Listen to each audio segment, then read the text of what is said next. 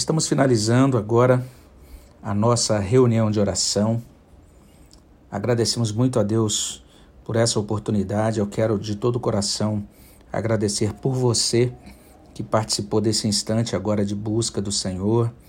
Que Deus abençoe ricamente a sua vida, a sua família.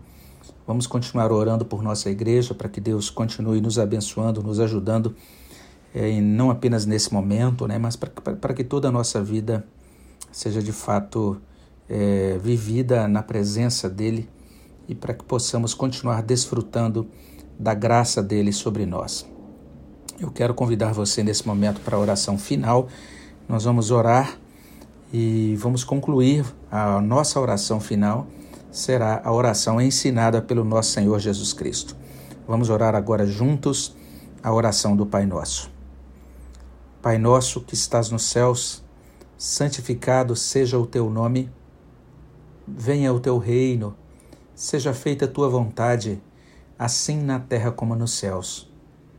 O pão nosso de cada dia nos dai hoje, e perdoa as nossas dívidas assim como nós perdoamos aos nossos devedores.